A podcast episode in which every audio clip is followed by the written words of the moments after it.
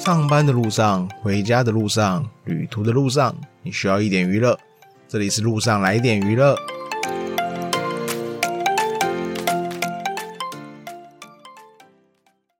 Hello，好，现在外面在打雷，然后希望可以在它越来越大声前，我可以赶快录完。好，最近我同事确诊啊，所以公司让我们就是怕怕疫情扩散，所以让我们居家三天，所以让我也有机会有那种琐碎的时间可以来处理，可以来录 podcast。当初我觉得啊，要跟疫情共存啊，居家是一定要的啊，但我觉得公司好像都还是比较希望看到人进去。但是我觉得像迟早疫情会再变严重啊。对啊，像最近的确诊人数好像又变高了，好像希望大家都可以平平安安的，因为我觉得隔离真的蛮麻烦的，尤其是你如果跟家人住的话，如果有跟家人住的话，我觉得是更麻烦啊，因为你基本上除非你的家蛮大的，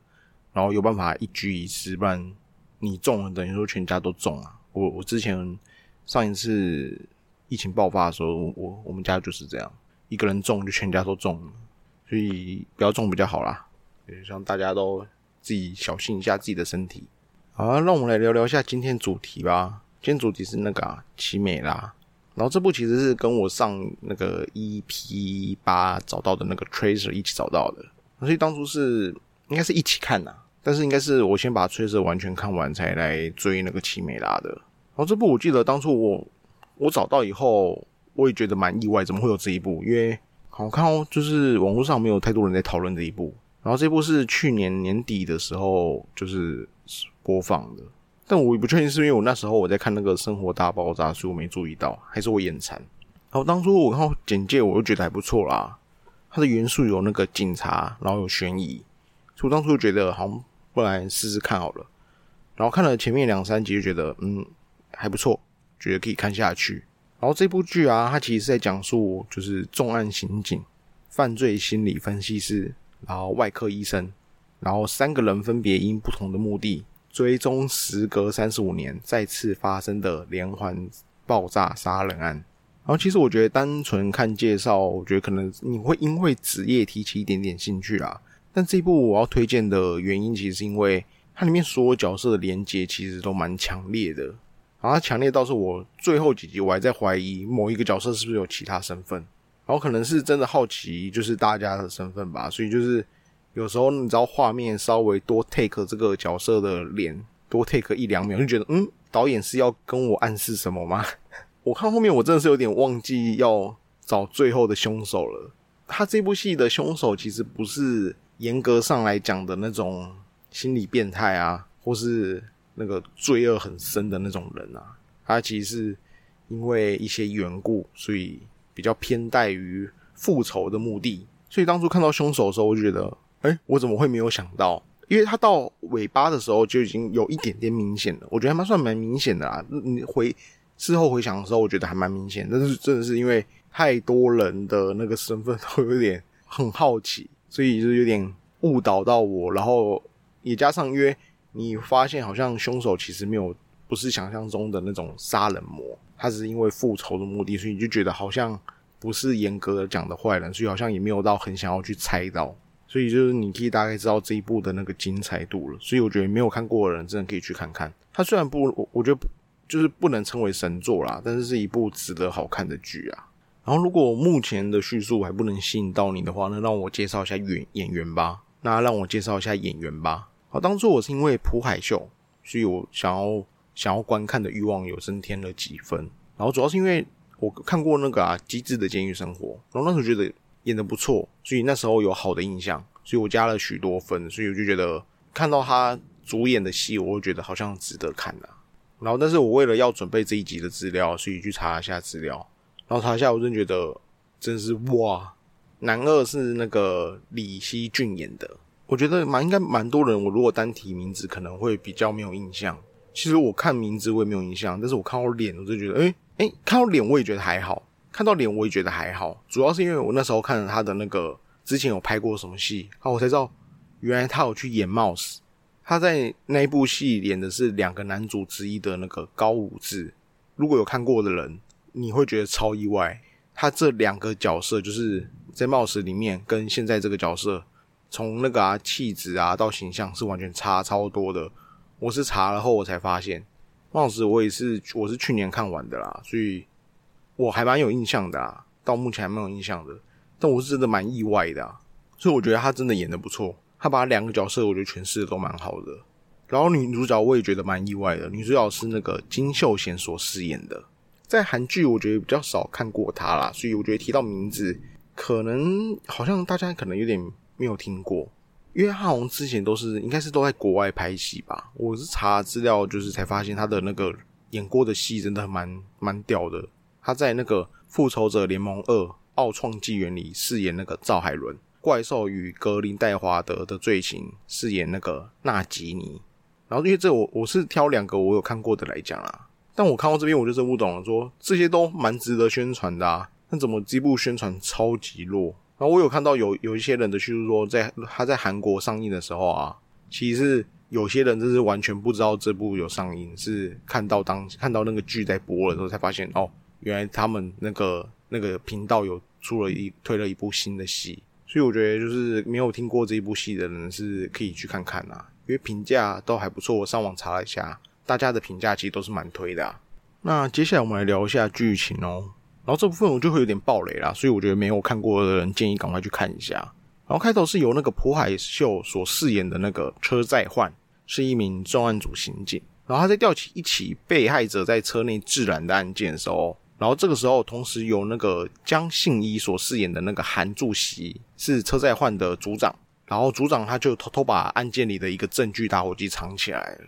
然后随着那个车载焕慢慢的想要他想要破这个案件。所以查找了很多资料来的时候，才发现这个这个案件跟一起三十五年的案件很像。当时的案件的犯人被称为奇美拉，因为犯人在杀害被害人的时候，都会在现场留下一个打火机，然后那个打火机上面会有一个奇美拉的图示，所以那个当时就会称那个犯人叫做奇美拉。然后也因为犯人的死因通常都是跟火有关，然后奇美拉是会喷火嘛，所以。就是因为这样才有关联到，然后这时候同时有那个国外的 FBI 派遣来到韩国教学的那个金秀贤所饰演的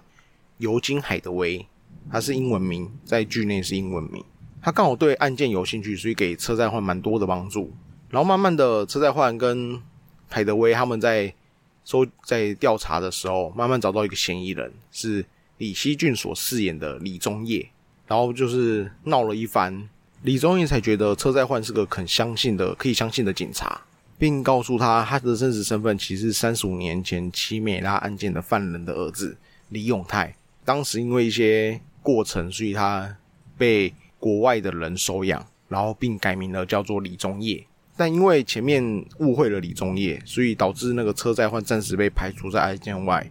他不能去主导案件，并且他就去寻求了那个。由车珠英所饰演的金孝金，他是一名记者，他常常要得到消息，所以他并会去找车载焕去讨一些消息。车载焕也就顺势找他一起帮忙。然后因为他要开立一个节目啊，所以他想要报道那个三十五年前案件，然后所以就有想要透过帮忙的方式，然后想要得到一些消息，然后给他去做节目。然后但是随着那个三十五年前案件相关人啊，一个一个都被杀害。车载焕也开始一步一步接触到真相，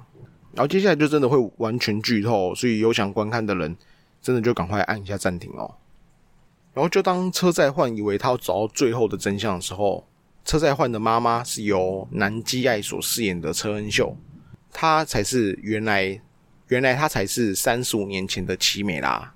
然后她并且她去警察局做自首，然后自首的原因其实是因为。车恩秀她开始罹患了阿兹海默症，所以她的记忆开始丧失。其实车恩秀其实当初在还没有发生车祸前，他其实叫做柳晨曦。然后柳晨曦其实是一名研究员。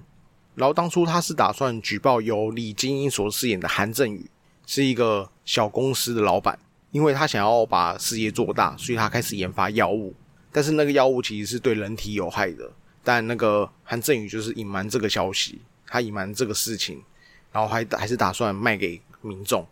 所以刘晨曦就觉得不行这样，所以他打算举发他，所以韩振宇就派人去威胁了柳晨曦，可却不小心把柳晨曦的小孩给害死。柳承熙因此打算复仇，然后就当他剩下那个韩振宇还没解决的时候，却因为车祸导致丧失了记忆。然后可是那时候同样是警察的韩柱熙，其实已经发现真相了，可是他就隐瞒事实，然后并且去照顾那个改名叫车恩秀的一个失去记忆的孕妇。然后所以这时候警方其实他们打算解决案子，所以就随便抓了一个人，然后也就是李宗业的爸爸。然后刚好李宗宇的爸爸也知道韩振宇的一些事情，然后有常常去找韩振宇麻烦。所以韩振宇一时愤怒，就在监狱里杀了他。而因为在韩振宇杀死李宗业爸爸之前，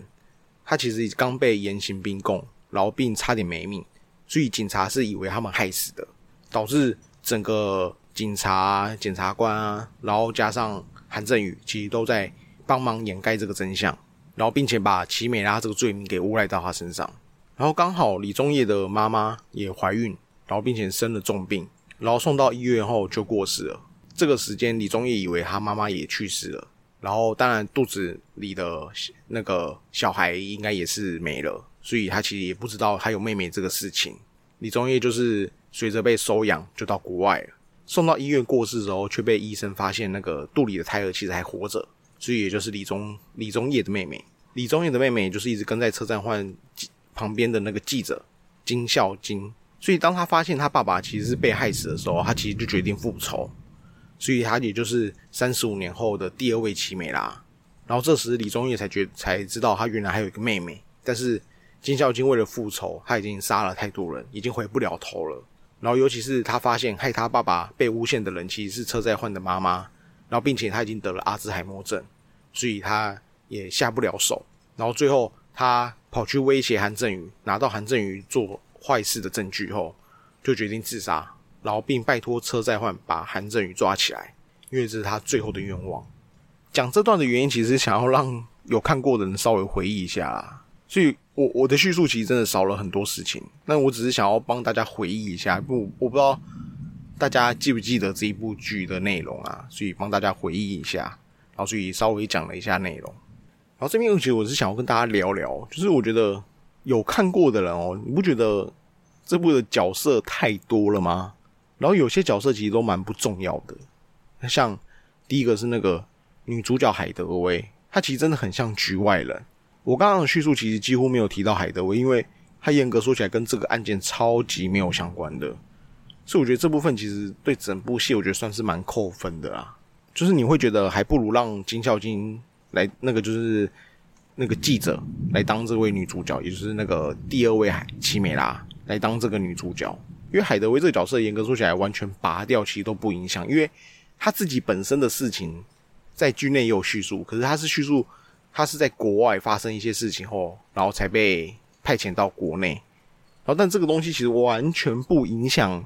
到整个案件，他也没有因为那个东西而启发了什么。